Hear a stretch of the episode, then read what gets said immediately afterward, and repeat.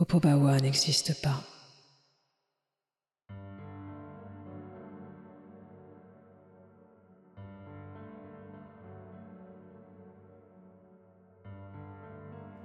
La nuit était à présent bien installée.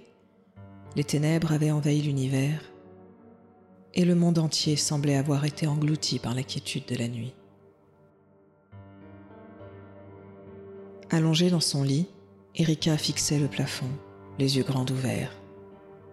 La dernière fois qu'elle avait regardé l'heure, il était presque 3h30. Elle pouvait survivre à cette nuit, elle le savait. Dans seulement deux heures, le jour se lèverait, débrouillant ce voile de terreur enfantine, et tout ceci lui semblera complètement absurde. Opobawa ne viendra pas, pas ce soir en tout cas. Je ne l'ai vu qu'une seule fois. Peut-être m'a-t-il oublié. Il n'a pas oublié Christian. Il est mort il y a des années. Il s'est suicidé en prison. Ça n'a rien à voir avec ça et tu le sais. Ça, c'est ce qu'il a voulu te faire croire.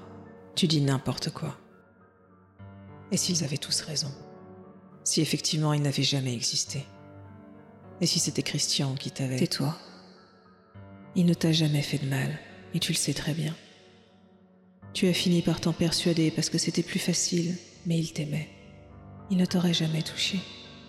Il a passé toute sa vie à essayer de te protéger. Et toi, tu lui as tourné le dos. Dès que tu en as eu l'occasion. La seule chose que tu mérites, c'est qu'il vienne te chercher. Erika ne sentit même pas ses paupières se fermer. Un craquement sec la fit sursauter et la réveilla brutalement. Elle reprit ses esprits instantanément, alors qu'un frisson de peur parcourait son corps des pieds à la tête. C'est lui. Non. C'est juste la plainte qui craque. Ce n'est rien de plus qu'un pauvre bout de bois qui doit probablement faire le même genre de bruit toutes les nuits. Sauf que tu ne l'entends pas, parce que d'ordinaire, à cette heure-ci, tu dors comme une souche. Dors. Si je n'endors, il va venir. Tu dors toutes les nuits, et il ne se passe jamais rien. C'est différent. Je n'ai jamais baissé ma garde depuis. Pas une seule fois. Il ne pouvait pas m'attaquer.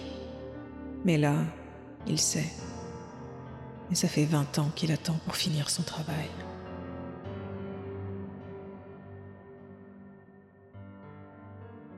Lorsque la plainte se mit à craquer une seconde fois, il était 3h49.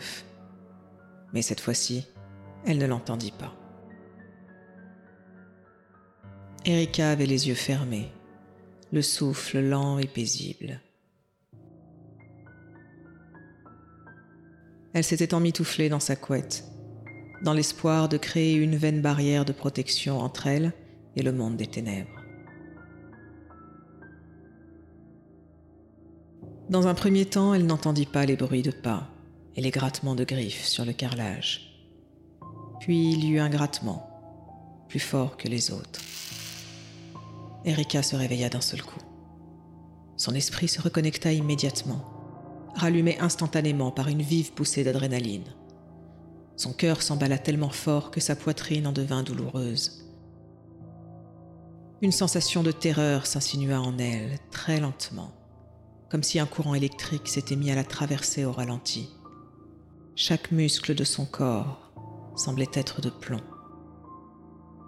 Il était là, elle le savait.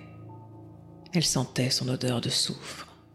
Elle pouvait entendre son souffle. Elle essaya de déplacer son bras, mais c'est comme si une force invisible l'en empêchait. Elle rassembla toute son énergie, mais bouger ne serait-ce qu'un orteil lui était impossible. Elle était complètement paralysée, vulnérable à toutes les attaques. Comme la dernière fois. Tu t'en souviens? La chose qui court dans le mur. Elle est là pour toi. Elle vient finir le travail. Erika pouvait percevoir son corps dans le moindre détail. Son sang coulait dans ses veines et ses tempes qui battaient si fort. C'est la terreur. Tu t'en rappelles maintenant? Celle qu'on ne peut pas décrire à personne, pas même à son psy. parce qu'aucun mot n'est réellement approprié à ce qu'on ressent.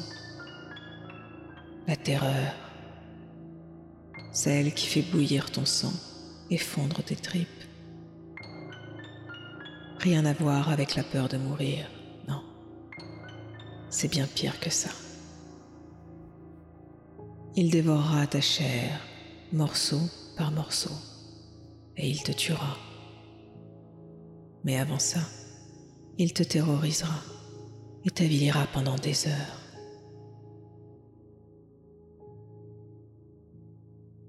Comme la dernière fois.